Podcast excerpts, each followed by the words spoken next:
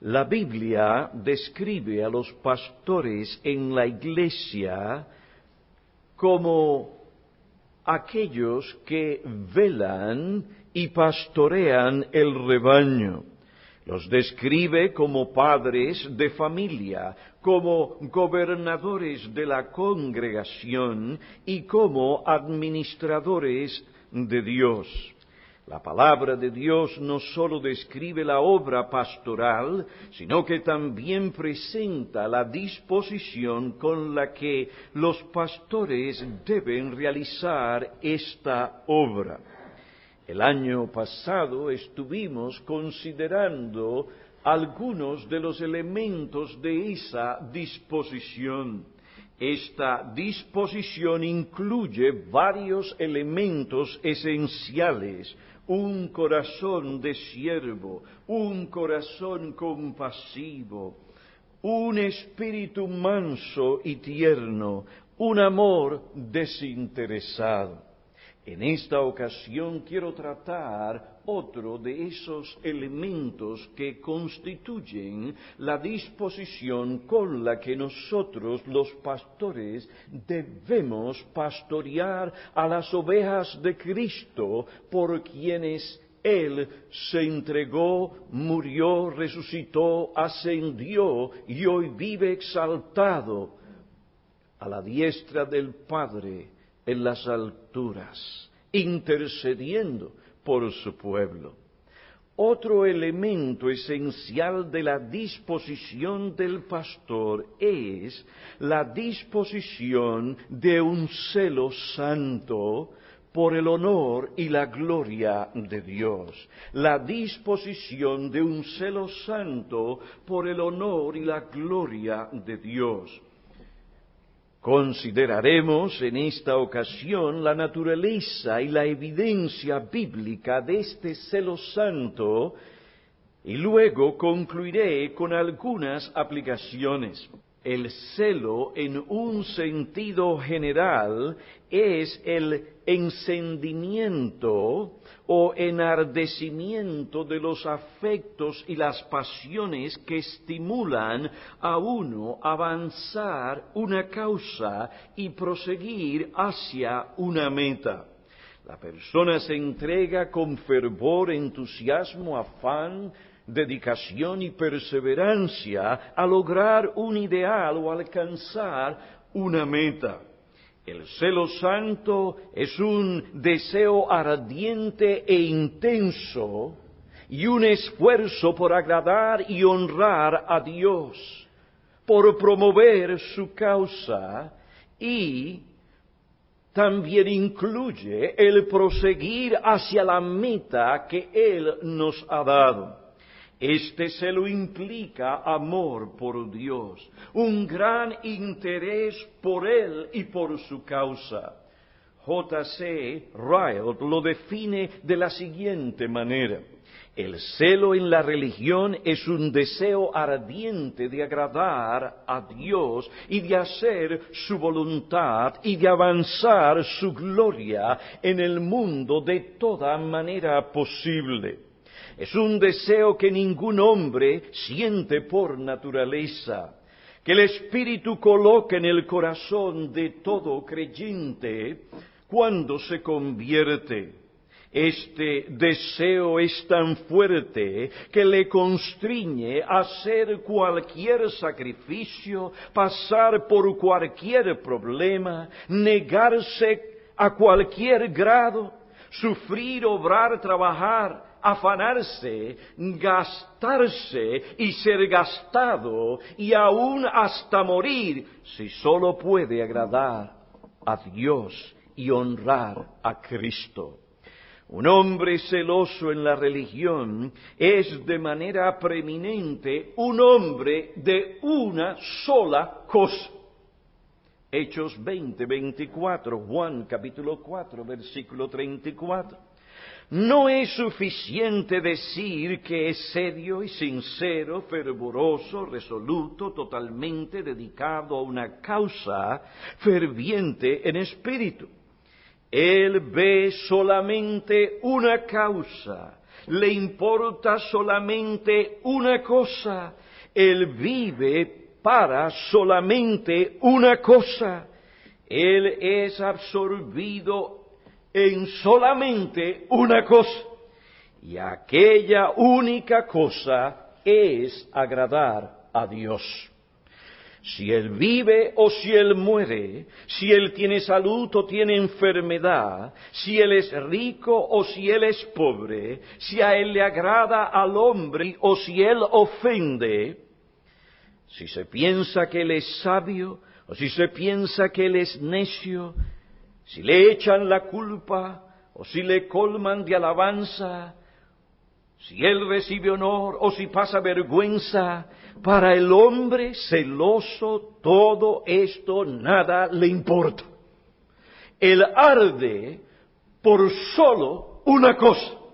Y aquella cosa singular en su corazón es agradar a Dios y avanzar el reino de Dios y procurar que Dios sea glorificado. Si Él es consumido en la misma llama de su ardor, no le importa. Él está contento. Él siente que, como una lámpara, Él ha sido hecho para arder. Y si Él es consumido en el ardor, Él simplemente ha hecho la obra para la cual Dios lo designó. Queridos hermanos, el celo santo es un deseo ardiente que el nombre de Dios sea santificado, que su reino sea establecido y que se cumpla su voluntad. Ahora pasamos a considerar la evidencia bíblica de este celo pastoral. Aunque la Biblia nos ofrece múltiples ejemplos de este celo santo en la vida de hombres y de mujeres de Dios, nos concentraremos en dos ejemplos, el celo de Jesús y el celo de Pablo. Y específicamente voy a hacer énfasis en el celo pastoral del Señor Jesucristo y de este hombre de Dios llamado Pablo. El celo por honrar y glorificar a Dios fue un aspecto dominante del alma del Señor Jesucristo. Acabo de citar. Este se manifestó abundantemente en todas sus labores ministeriales.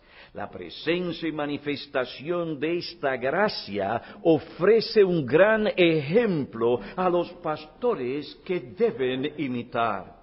El ejemplo clásico del celo santo del Señor lo encontramos en el Evangelio de Juan capítulo 2 versículos 18 versículos 13 al 17. Capítulo 2 versículos 13 al 17.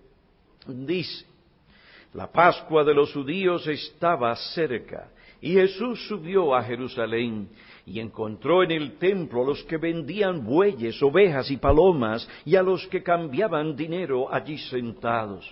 Y haciendo un azote de cuerdas, echó a todos fuera del templo con las ovejas y los bueyes. Desparramó las monedas de los cambistas y volcó las mesas.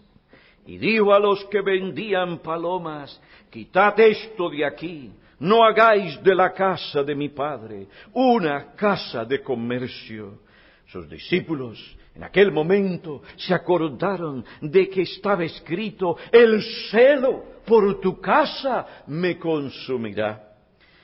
Al describir el cuadro que Jesús vio en aquella ocasión, Hendrickson dice que por todas partes se podía notar el hedor de los excrementos, el balido y el mugido de los animales destinados al sacrificio en el patio de los gentiles. En teoría, cada fiel podía llevar al templo un animal que deseara, pero con toda probabilidad los jueces le hubieran hallado algún defecto. Para ahorrarse molestias y disgustos, la gente prefería comprar los animales para el sacrificio en el mismo patio exterior, lugar donde los gentiles podían entrar. Los vendedores de bueyes, ovejas y palomas se aprovechaban de la oportunidad para cobrar precios exorbitantes por estos animales, explotando así a los fieles. Por otra parte, los cambistas se encargaban de dar a los fieles la moneda judía legal a cambio de la extranjera.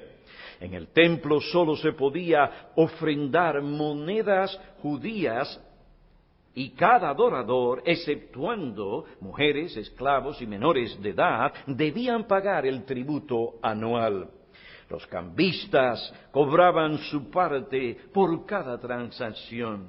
Esto daba la oportunidad para el engaño, el abuso, en vista de esta situación, el templo que debía servir como una casa de oración, una casa de culto a Dios, una casa donde aún los gentiles pudieran acercarse a buscar, a conocer y adorar al verdadero Dios, ese templo lo habían transformado en una cueva de ladrones.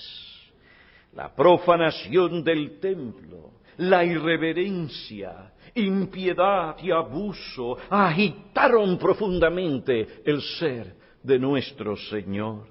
El vigor de los verbos que describen su comportamiento manifiestan la indignación santa del Señor.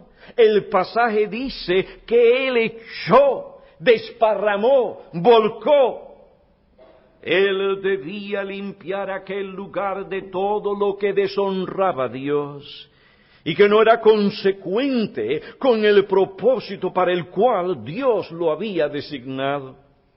Jesús hizo un azote de cuerdas, sí, el manso y el humilde. Y lo usó para sacar a las personas y a los animales de aquel lugar. A los que vendían palomas les dijo, quitad esto de aquí y no hagáis de la casa de mi padre una casa de comercio. Sorprendidos por el comportamiento de Jesús, algunos probablemente pensaron que él había perdido la cabeza o estaba loco. Sin embargo, sus discípulos se acordaron de lo que el salmista cantó en el Salmo 69, versículo 9. Ahora, ¿qué movió o estimuló al Señor a purificar el templo? El celo por la casa del Señor el deseo ardiente porque la casa de Dios se usara para honrar a Dios y no para deshonrarlo. Cuando él vio que la casa de su padre había sido profanada, que los gentiles no eran dirigidos correctamente a Dios por las cosas corruptas que allí se hacían en el templo. Su celo santo le llevó a limpiar aquel lugar y a consagrarlo nuevamente a su Padre. Quitad de aquí y no hagáis la casa de mi Padre una casa de comercio. Imagínense. Los gentiles tratando de adorar en un lugar donde había bullicio, vocerío, gritería. Un lugar donde no había reverencia. Todo aquello conmovió al Señor Jesucristo. La segunda ocasión en que el Señor purificó el templo dice que no permitía que nadie transportara objeto alguno a través del templo y les enseñaba diciendo, mi casa será llamada casa de oración para todas las naciones. Marcos 11, versículo 16 y 17. Y allí Jesús sanó a los ciegos y a los cojos Mientras estuvo en el templo, que había purificado, Él lo vigiló como un centinela. No permitió mientras Él estaba allí que fuera profanado. Él velaría para que allí su Padre fuera honrado y glorificado. En aquel incidente el Señor personificó perfectamente el celo santo por el honor y la gloria de Dios. Otro ejemplo del celo santo del Señor lo encontramos en Juan capítulo 12 versículos 27 y 28. Versículo 27 declara, Ahora mi alma se ha angustiado. ¿Y qué diré? Padre, sálvame de esta hora. Pero para esto he llegado a esta hora. Padre, glorifica tu nombre.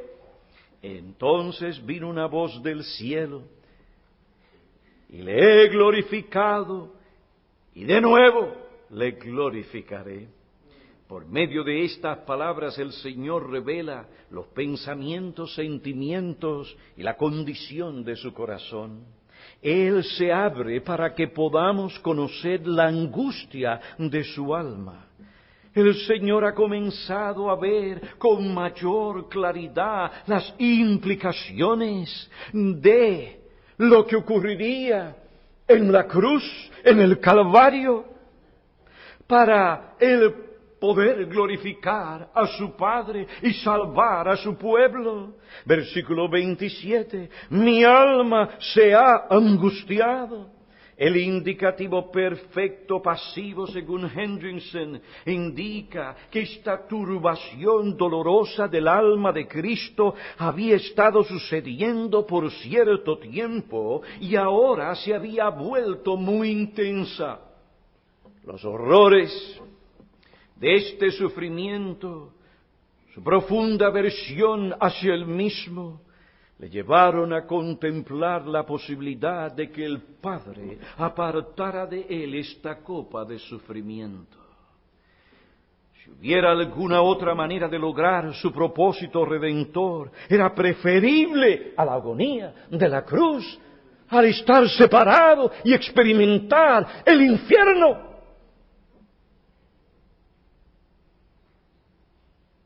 Mi alma se ha angustiado. ¿Y qué diré? Padre, sálvame de esta hora. Esta declaración no implica desobediencia a la voluntad de Dios. Que el carácter indescriptiblemente terrible del descenso al infierno conmoviera sus entrañas no indica que Él se había rebelado contra Dios ni contra la voluntad de su Padre. Que esa situación le amedrentara es algo natural y correcto para un alma santa como la de Cristo. ¿Quién en su juicio cabal no se sentiría amedrentado ante la expectativa del infierno?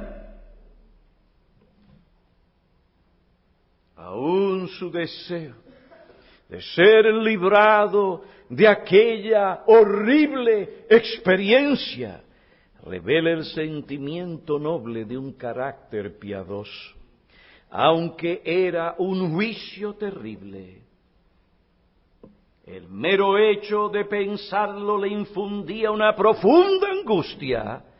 Él, sin embargo, dice, pero para esto he llegado a esta hora. Ora para padecer la angustia, los terrores y las aflicciones de la cruz. Esta es la voluntad de Dios. Tengo entonces que someterme. Ahora, ¿cuál era la pasión santa y dominante que ardía en su corazón, que le estaba conduciendo a la cruz? Su pasión dominante no era la salvación de su pueblo. La pasión dominante de su corazón, que finalmente le llevó a la cruz, era que el Padre glorificara su bendito nombre. El nombre del Padre sería glorificado por medio de la cruz de Cristo. El énfasis no era la pasión subjetiva, la emoción que el Señor estaba sintiendo. Allí en la cruz, Dios iba a ser glorificado como en ningún otro lugar. Dice el pastor Martin, hablando de este mismo asunto, es solamente en la cruz que el destello de todos los atributos de Dios resplandecerán en su manifestación más resplandeciente en toda la historia humana. Este celo, porque su Padre fuera glorificado, le dio a Jesús la capacidad para abrazar dócilmente la cruz y todas las implicaciones de la cruz. ¿Qué fue lo que inclinó la balanza de su voluntad para elegir la voluntad de su Padre? Su deseo ardiente por la gloria de su Padre. Esto le llevó a abrazar de corazón la voluntad de Dios. A pesar de la incomodidad, agonía, las aflicciones que él sufriría, él haría la voluntad de su Padre. En Apocalipsis capítulo 2, versículo 3, vemos cómo el celo por la casa de su Padre, la iglesia, lleva al Cristo glorificado a pastorear a sus iglesias. Aunque Él ascendió a los cielos, Él por su Espíritu se encuentra en medio de cada una de sus iglesias. Él se encuentra aquí en esta mañana. Y se encuentra en cada una de sus iglesias. ¿Para qué? Porque el celo, el celo por la casa de Dios todavía palpita, late y lo consume. Él está allí para que Dios en su casa sea honrado y glorificado.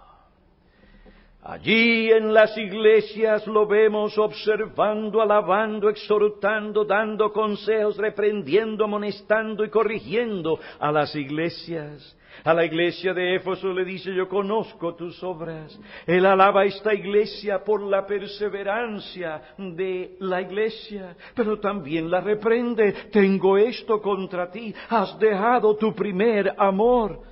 Recuerda, por tanto, de dónde has caído y arrepiéntete. ¿Por qué? Porque Dios tiene que ser honrado en su casa.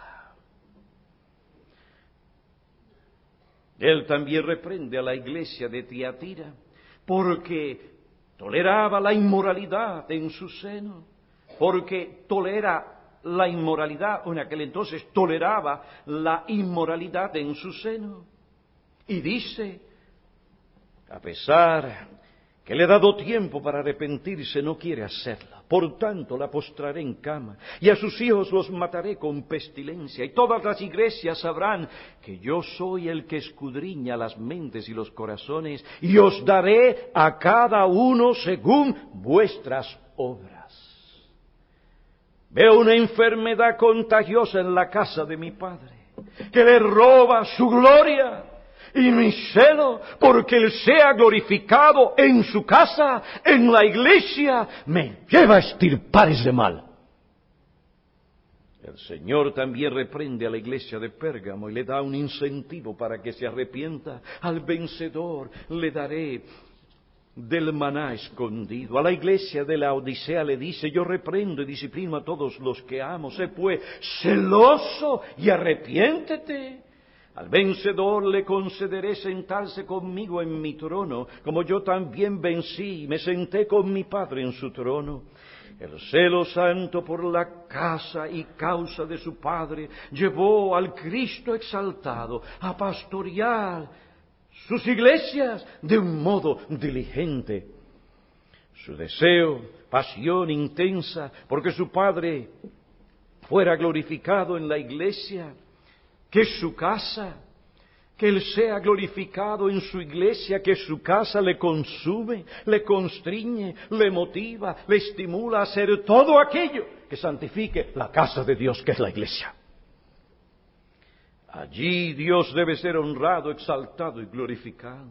Su casa no debe ser una cueva de ladrones, una cueva de entretenimiento, una cueva de carnalidad, una cueva de inmoralidad, una cueva de mundanalidad, sino un lugar donde Dios es santificado en el corazón, las actitudes, la conducta y las palabras y la adoración de los miembros de la iglesia.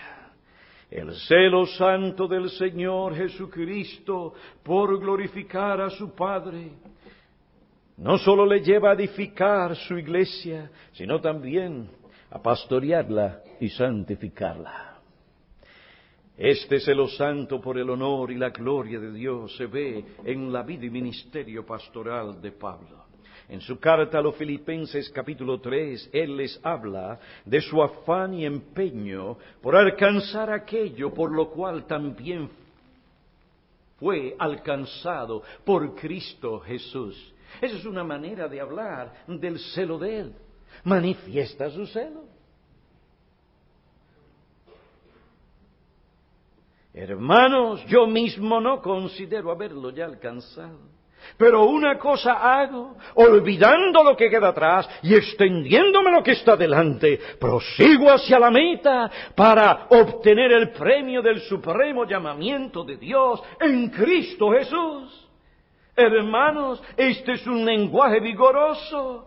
Habla de la pasión del apóstol por alcanzar aquello que glorificaría a Dios. Sus afectos y pasiones enardecidas le impulsaban, le estimulaban a hacer aquello que le permitiera alcanzar la meta y avanzar la causa de Cristo. El celo santo que se manifestó en su vida personal se ve en su ministerio pastoral. Las palabras que Pablo dijo a los ancianos de Éfeso manifiestan su celo ministerial. Hechos 20, 24. Pero en ninguna manera estimo mi vida como valiosa para mí mismo, a fin de poder terminar mi carrera y ministerio que recibí del Señor Jesús para dar testimonio solemnemente del Evangelio de la gracia de Dios.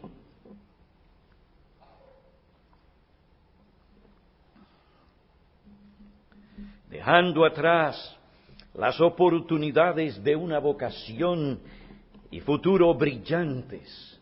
Este hombre se entregó desde el día de su conversión a servir a Cristo, a predicar el Evangelio, a extender el reino de su Salvador, y todo esto por el honor y la gloria de Dios.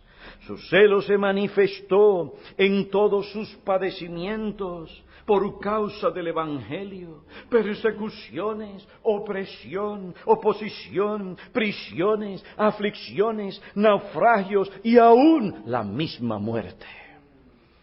Su celo se ve en sus instrucciones, consejos y exhortaciones pastorales.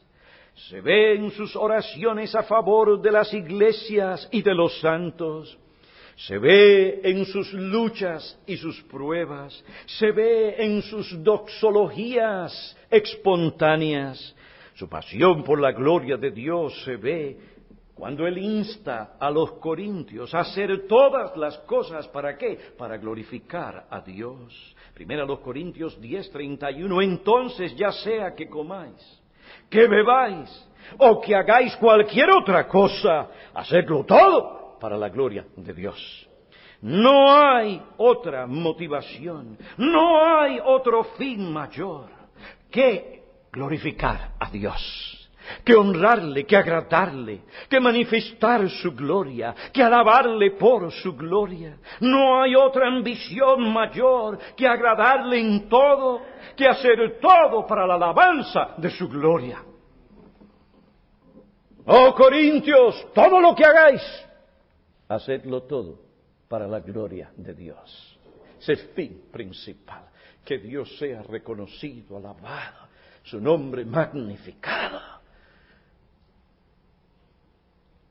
En su segunda carta él dice a los Corintios, por eso ya presentes o ausentes, ambicionamos serle agradables. Cuando Pablo se entera de las tensiones entre judíos y gentiles creyentes por asuntos amorales y secundarios, él les escribe para exhortarles a qué? A preservar la paz y la unidad entre ellos. Hermanos, no deéis que estos asuntos amorales, secundarios o de preferencia les separe. La división no les permitiría glorificar a Dios en su casa como Dios demanda ser glorificado. En la epístola a los Romanos capítulo 15 versículos 5 al 7, Él les dice, y que el Dios de la paciencia y de consuelo os conceda tener el mismo sentir los unos para con los otros conforme a Cristo Jesús, para que unánimes a una voz glorifiquéis al Dios y Padre de nuestro Señor Jesucristo. Por tanto, aceptaos los unos a los otros, como también Cristo nos aceptó para la gloria de Dios. Hermanos, guardar la unidad en la iglesia para que nosotros podamos glorificar a Dios tener el mismo sentir los unos para con los otros, para que unánimes a una voz glorifiquéis a Dios. Oh romanos, esforzaos por cultivar la unanimidad en la iglesia. A pesar de ciertas diferencias y asuntos amorales de preferencia en ese tiempo de transición, es necesario, hermanos, que guarden esa unidad para que puedan glorificar a Dios. La pasión por que Dios fuera honrado y glorificado movió a Pablo a instruir, exhortar a los hermanos. Le estimuló a pastorear a estas ovejas a pesar, hermanos, de las veces que fue engañado, traicionado. Él no dejó que eso le controlara. Celo por la casa de Dios.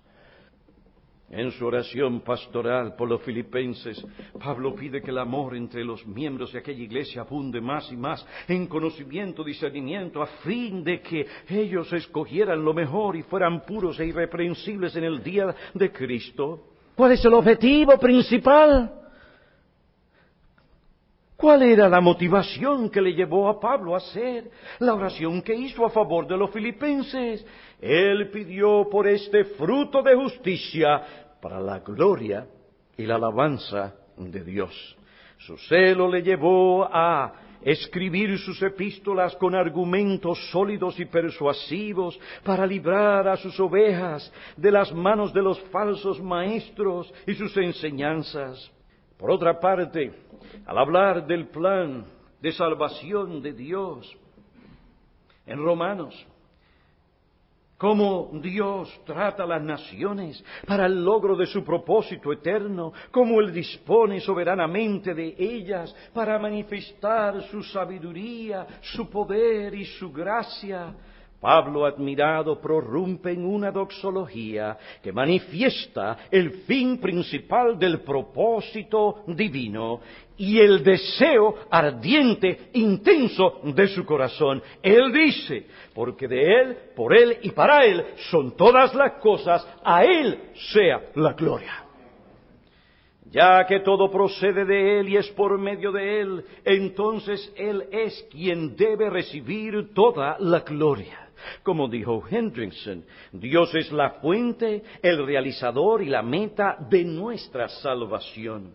Ciertamente es muy lógico que el apóstol al acercarse al cierre de su doxología escriba a él sea la gloria para siempre, visto que fue él quien no solo planificó nuestra salvación, sino que hizo que se transformara en una realidad. Resulta que Él y solamente Él debe recibir la gloria. Hemos considerado la naturaleza del celo santo, ese deseo ardiente, intenso, por honrar y glorificar a Dios, promover su causa. Hemos visto la evidencia bíblica de ese celo santo en Jesús y en Pablo. Finalmente, quiero concluir con varias aplicaciones. En primer lugar, en lo que respecta a los pastores, el celo santo por el honor y la gloria de Dios debe dominar la disposición del siervo de Dios. Cuando predica la palabra de Dios, y este celo debe también verse en todas sus labores ministeriales. Hechos 18:25 describe la manera en que Apolos proclamaba las cosas referentes a Jesús. Versículo 24 declara, llegó entonces a Éfeso un judío que se llamaba Apolos, natural de Alejandría, hombre elocuente, instruido, y que era poderoso en las escrituras. Era experto en las escrituras, experto en la lectura e interpretación del Antiguo Testamento. Este había sido instruido en el camino del Señor y siendo ferviente en espíritu, hablaba y enseñaba con exactitud las cosas referentes a Jesús. Es decir, con pasión, con un celo ardiente, hablaba todo lo que conocía hasta ese momento del Mesías.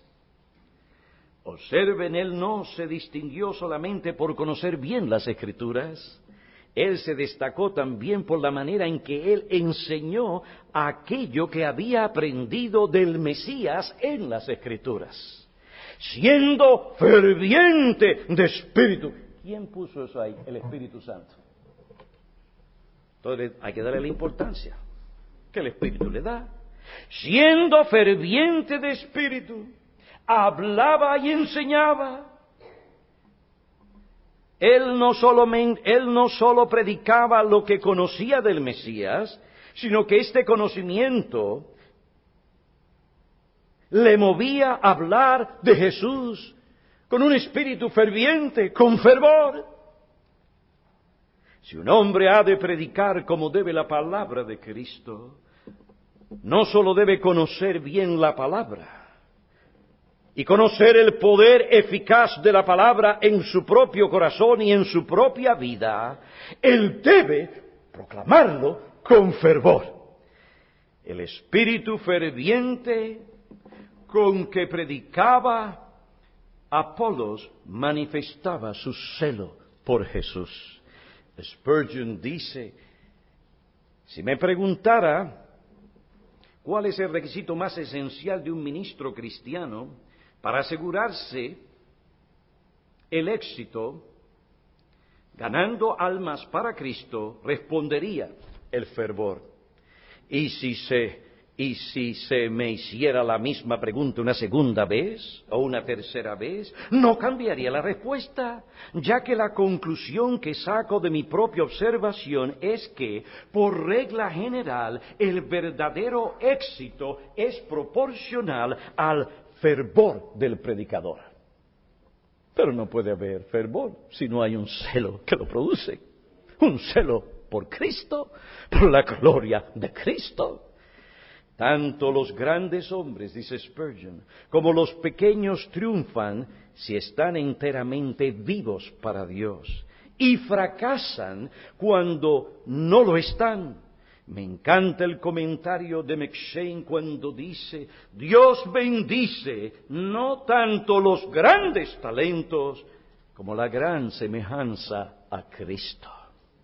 En muchos casos el éxito ministerial puede atribuirse casi por completo a un intenso celo, una pasión consumidora por las almas, un ávido entusiasmo por la causa de Dios. Y creemos que en cada ocasión, si no hay otro tipo de impedimentos, los hombres prosperarán en el servicio divino proporcionalmente al fuego del amor santo que arde en sus corazones.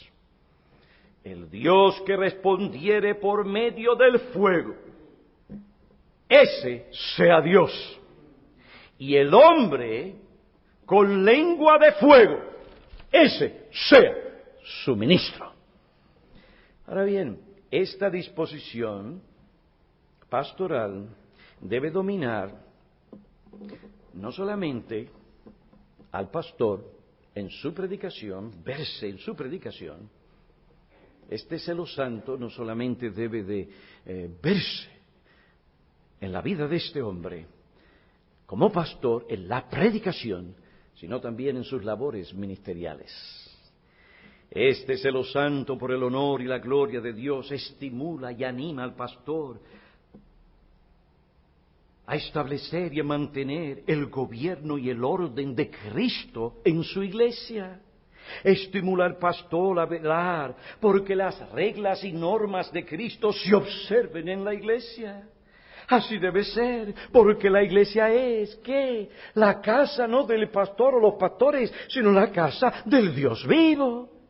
Esto nos debe llevar a cada uno de nosotros, pastores, a cerciorarnos de que todo ministerio y práctica de la Iglesia se conforma o es según las normas de Cristo.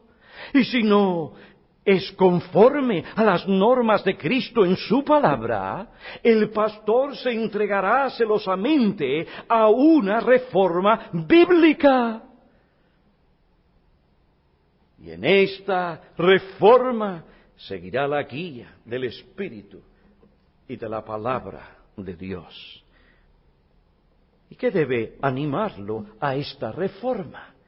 El celo por la casa y la causa de Dios.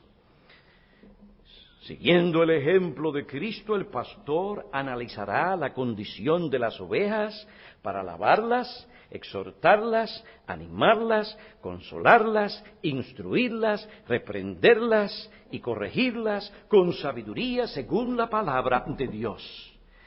Ese celo se verá en él por su insistencia, no agresiva o desconsiderada, sino sabia, sensible y respetuosa.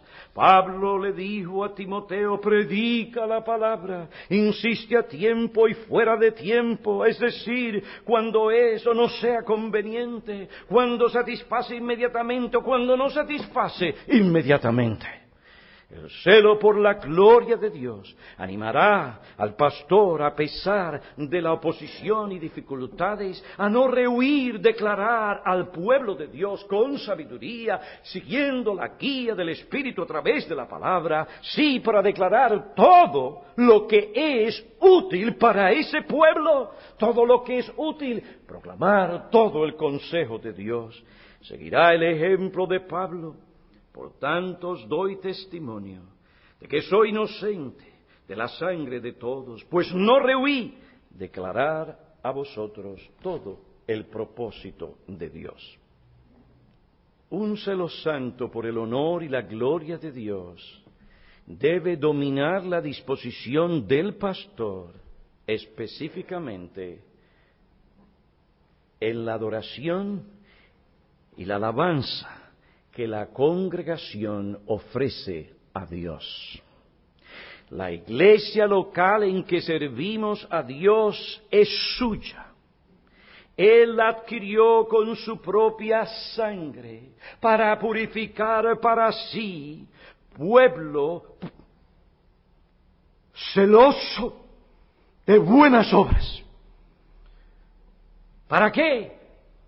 A fin de que anunciemos sus virtudes. ¿Para qué? Para la alabanza de la gloria de su gracia. De ahí que las contiendas sobre la adoración y la alabanza de las iglesias no es un asunto de un detalle de poca importancia como algunos pretenden. La alabanza que elevamos a Dios es un asunto vital para la iglesia. Forma parte de la razón de nuestra existencia como pueblo de Dios. Los pastores, siendo obispos o supervisores, han de velar, estar alerta y tener cuidado de la grey. Es correcto que sirvamos de centinela contra los peligros de afuera. Sin embargo, si solo criticamos lo que vemos como males ajenos, errores que cometen los demás, no habremos hecho nuestro trabajo dentro de la iglesia. Si soy pastor, el verdadero celo santo por la gloria de Dios me llevará a preocuparme, en primer lugar, por la adoración que yo mismo elevo a Dios como parte individual de esta iglesia. ¿Dónde están mis pensamientos cuando la iglesia está cantando. Cuando la iglesia está adorando a Dios, estoy distraído o mi mente y mi corazón en verdad están en Dios, en llevar ese sacrificio que Él demanda de mí. Él no me dice a mí, si tú eres pastor, tú no tienes que venir con alabanza, no. Para nosotros es una gran tentación porque tenemos grandes responsabilidades en la iglesia. Nuestra mente fácilmente se va de aquí y de aquí para allá. Ahora bien, no solamente basta que yo esté preocupado por mi corazón y mi mente. Es tu responsabilidad y la mía. Que no permitamos nada en la iglesia que realmente no va a honrar y glorificar a Dios. Si soy pastor, el verdadero celo santo por la gloria de Dios me llevará a preocuparme en primer lugar por la adoración que yo mismo elevo a Dios como parte individual de esta iglesia y luego por la adoración que yo promuevo y permito en la iglesia local en que sirvo al Señor como su representante como pastor, administrador y líder. El celo santo por la gloria de Dios me estimulará a mirar de cerca un asunto de tanta importancia como es la alabanza que la congregación debe elevar a Dios. El celo santo me llevará a procurar confirmar que nuestra alabanza sea en verdad aquella que trae gloria a Dios. Esto me lleva a la pregunta, ¿cómo habremos de identificar aquella alabanza que trae gloria a Dios? ¿Qué norma servirá para medir nuestra adoración? Y en particular nuestros cánticos de alabanza. ¿Cómo sabremos si nuestra alabanza es realmente aceptable a Dios? ¿Cómo sabremos si nuestro cántico cumple con el propósito para el cual Dios nos adquirió como pueblo suyo, pueblo redimido, pueblo santo? ¿Cómo podremos distinguir la alabanza cristiana de una alabanza pagana? Los paganos inventan sus propios dioses, sus propios ídolos que no son reales. Y como tales dioses no existen, tampoco pueden hablar.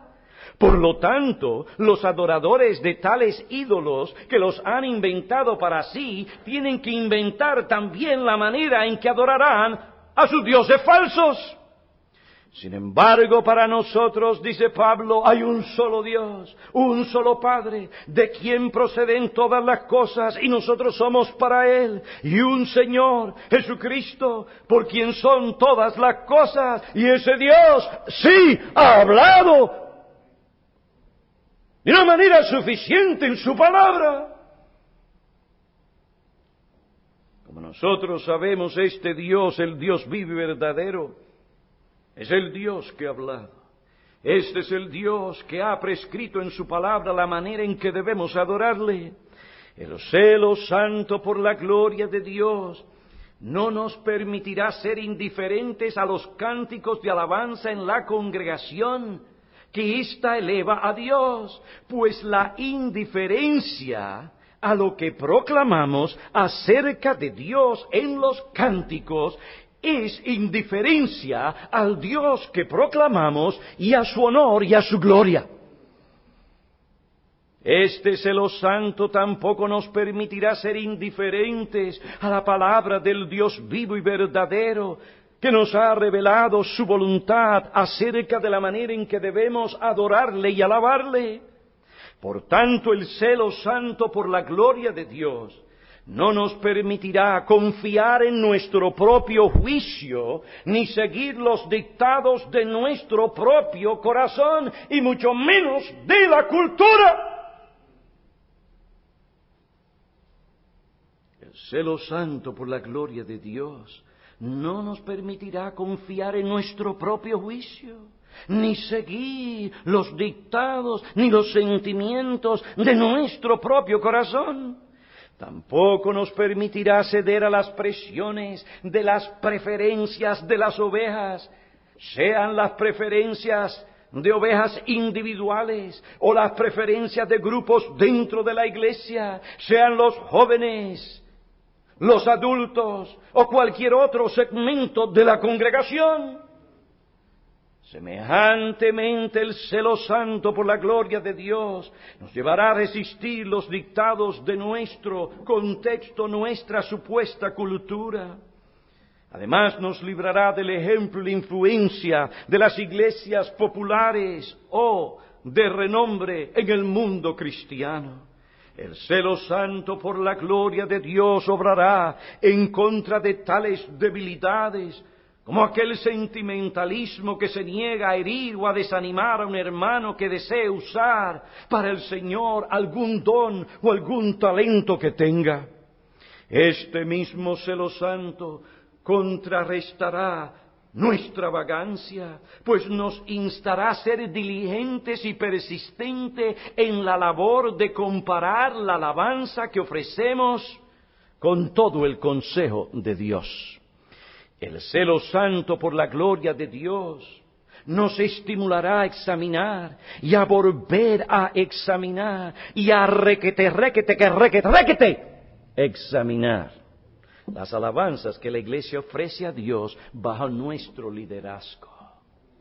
Haremos todo esfuerzo por asegurarnos y procuraremos seguir confirmando y reconfirmando que nuestra alabanza sea la verdad y la purísima verdad, pues esto es lo que trae gloria a Dios.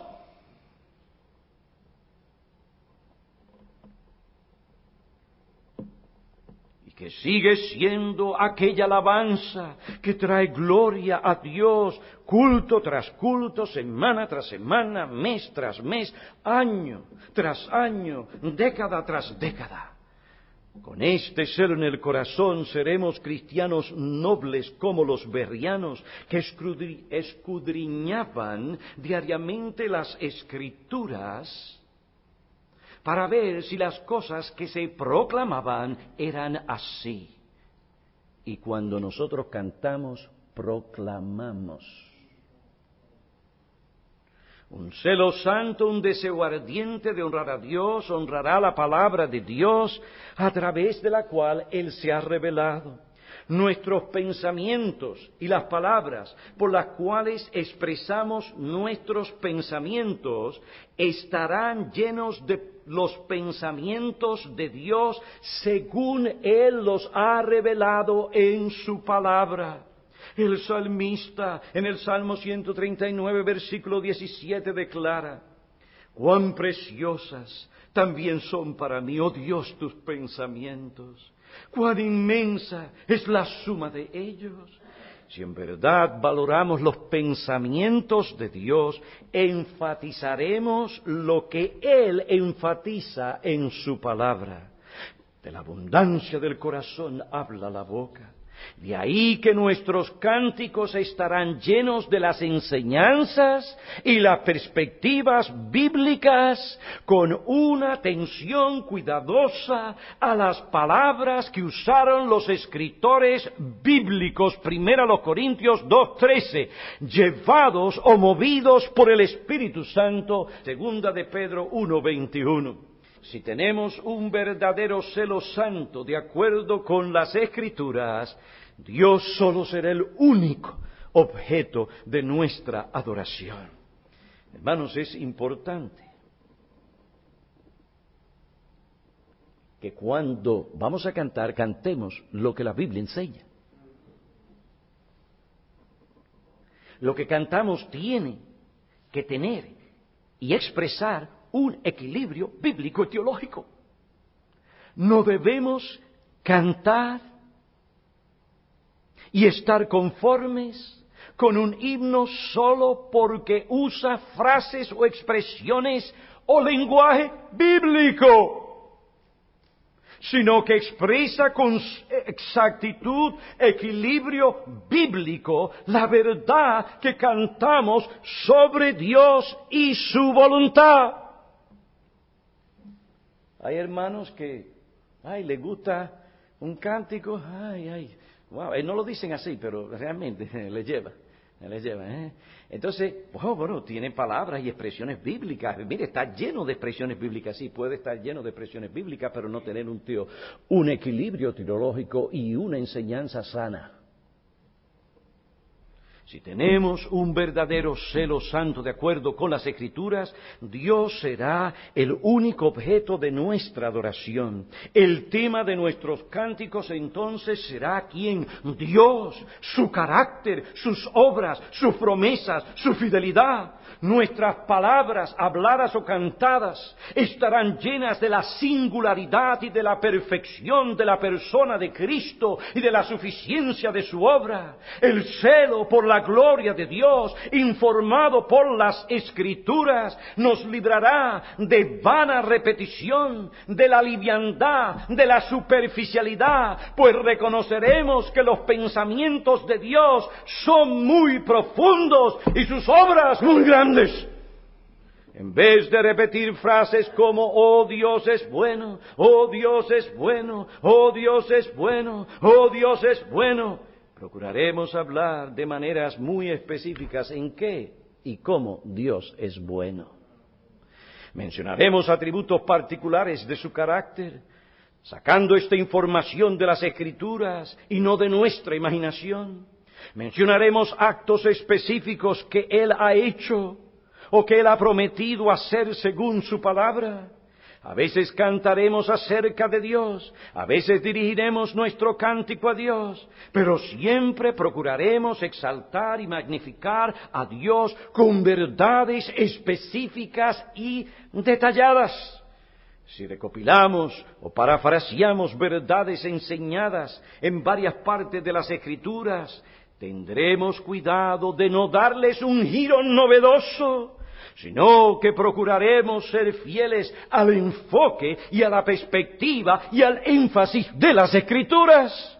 Si hablamos de nuestro amor por Dios, o si proclamamos nuestra fidelidad a Dios, nuestras proclamaciones no terminarán en nosotros, sino en los detalles del carácter y de las obras de Dios. Así hace el salmista en el Salmo 116, que comienza diciendo, amo al Señor, porque oye mi voz y mis súplicas, porque a mí ha inclinado su oído, por tanto le invocaré mientras yo viva.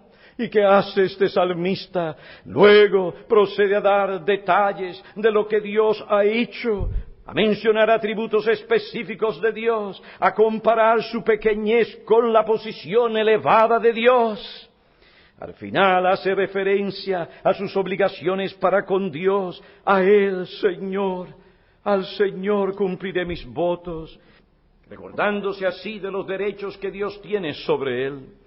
El corazón es engañoso, hermanos.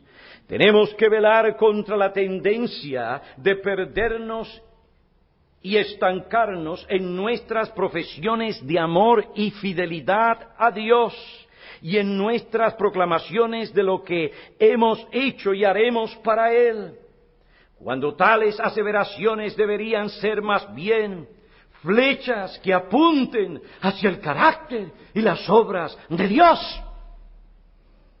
Por otro lado de la moneda, cuando cantamos testificando de lo que Dios hace y ha hecho por nosotros, tenemos que velar contra una inclinación sutil a enfatizar lo que Dios hace por nosotros en vez de lo que Dios hace. Es muy fácil, demasiado fácil, enfocar el efecto personal de las obras de Dios sobre nosotros. Me da paz, me da gozo, me da consuelo y omitir y menoscabar el carácter, los intereses y los propósitos de Dios, que, aunque ciertamente incluyen cosas como paz, gozo, y consuelo para sus hijos no se limitan a nuestros pequeños intereses, sino que son mucho más extensos y elevados, pues tienen que ver con la gloria, la majestad, la santidad, la soberanía, el valor infinito de Dios. Vivimos en una sociedad muy superficial y hemos permitido que ese ambiente y esa influencia se meta en la iglesia. Y los hermanos brincando de aquí para allá y por aquí y por allá, con un superficialismo que desagrada y deshonra a Dios. Pero todo el mundo está contento. Porque todo el mundo está excitado. Y se habla de mucha pasión. Tal vez alguno de ustedes ya está aburrido de lo que yo estoy diciendo. Pero el celo por el Señor nos consume. Tenemos que velar por estas cosas. Es la gloria de Dios. El celo santo por la gloria de Dios nos estimulará a tener cuidado con las palabras que usamos cuando elevamos alabanza al Dios que los cielos de los cielos no pueden contener. También nos llevará a tener cuidado de la música que permite que una congregación entera proclame con una voz las alabanzas de Dios. Esta música, por su combinación de rapidez o lentitud, por su tono agudo o grave, enfatiza o menoscaba las sílabas individuales de las frases y oraciones que proclamamos. Así aclara o confunde el sentido de las palabras, poniendo atención en las partes más importantes o distrayendo del peso de lo que se dice. La música también baña las palabras de un clima o aire emocional que corresponde al sentido de las palabras y frases que cantamos o contrarresta su sentido normal. Así como el tono de la voz expresa y evoca un clima, un aire emocional, que corresponde o contrarresta el sentido de las palabras que pronunciamos cuando predicamos. La Biblia dice que debemos gozarnos con los que se gozan y llorar con los que lloran. Hay emociones aptas o apropiadas para ciertas circunstancias, pero no para otras. Eclesiastés 3:4 nos dice explícitamente que hay un tiempo de llorar como un tiempo de reír. ¿Cómo conoceremos cuál será el clima emocional apto para la adoración a Dios? La Biblia provee referencias que nos indican la reacción de aquellas personas a las cuales les fue concedido ver o percibir en un grado inusual la gloria de Dios. Vemos estos ejemplos desde Génesis hasta Apocalipsis. Pareciera que por más que los seres humanos contemplamos la gloria de Dios, más nos sobrecoge un sentido de temor, de asombro, reverencia. Aunque hay una gran variedad de emociones apropiadas en la adoración a Dios, la contemplación de Dios siempre llevará consigo un elemento de temor, de asombro y reverencia. Si proclamo las verdades de Dios de una manera liviana o irreverente, mis emociones contrarrestarán las palabras que pronuncio en el cántico. Esto no solo me afectará a mí mismo, la levadura de la irreverencia mía fermentará a mis hermanos. Mateo 15, 7, 9 nos enseña claramente que es vana hasta hipócrita la adoración de labios que no afecte el corazón. ¿Y qué de los que visitan en la iglesia? ¿Qué reacción emocional tendrán los incrédulos que visitan el culto de adoración si son impactados apropiadamente al escuchar la proclamación de la palabra de Dios en la congregación? Pablo dice, los secretos de su corazón quedarán descubiertos y él se postrará y adorará a Dios, declarando, en verdad, Dios está entre vosotros. Hermanos, un celo santo por el honor y la gloria de Dios nos constreñirá a escudriñar las alabanzas que nuestra congregación ofrece a Dios. Primero procuraremos hacer una comparación minuciosa entre las palabras de nuestros cánticos y las escrituras para asegurarnos de que expresan la mayor cantidad posible y la mejor calidad posible de las verdades bíblicas. Luego procuraremos con esmero evaluar la música de los cánticos para asegurarnos de cosas como estas que la música ayude y no sea un impedimento a la articulación correcta de las ideas bíblicas, de las frases y oraciones. Que la música enfatice lo que la Biblia enfatiza. Que la música exprese y no distraiga ni sustraiga el corazón o el tono o el clima emocional de las frases y declaraciones que las emociones expresadas en la música o evocadas por la música sean permeadas del sentido de solemnidad, asombro, reverencia, temor y todo lo demás que vemos en los personajes bíblicos que tuvieron un encuentro con la presencia y el carácter de Dios. Un verdadero celo santo por la gloria y el honor de Dios nos librará de pretextos basados en tales cosas como preferencias humanas, costumbres sociales, impedimentos de nuestro contexto, presiones de otros, ejemplos de personas o iglesias de renombre. También nos librará de pretextos basados en nuestra carencia de habilidad musical o en el nivel bajo del conocimiento de la congregación. Como pastores somos maestros de la congregación y como pastores somos discípulos de Cristo y estudiantes de la Biblia. Todos tenemos que seguir aprendiendo, haciendo uso de los medios que Dios nos da para aumentar nuestro conocimiento y el de la Iglesia y para mejorar nuestra práctica, conformándola cada vez más a la palabra de Dios que Dios nos dé la gracia y, mayor celo santo por su honor y su gloria.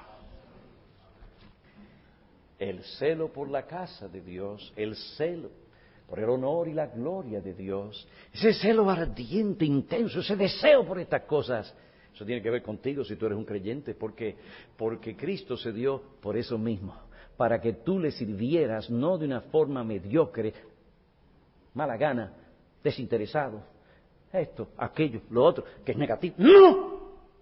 Él se entregó por un pueblo celoso de buenas obras. Un pueblo que tiene un corazón que arde por Dios, que arde por promover su gloria. Cuando no hay ese celo, no habrán las buenas obras que deben haber en la iglesia.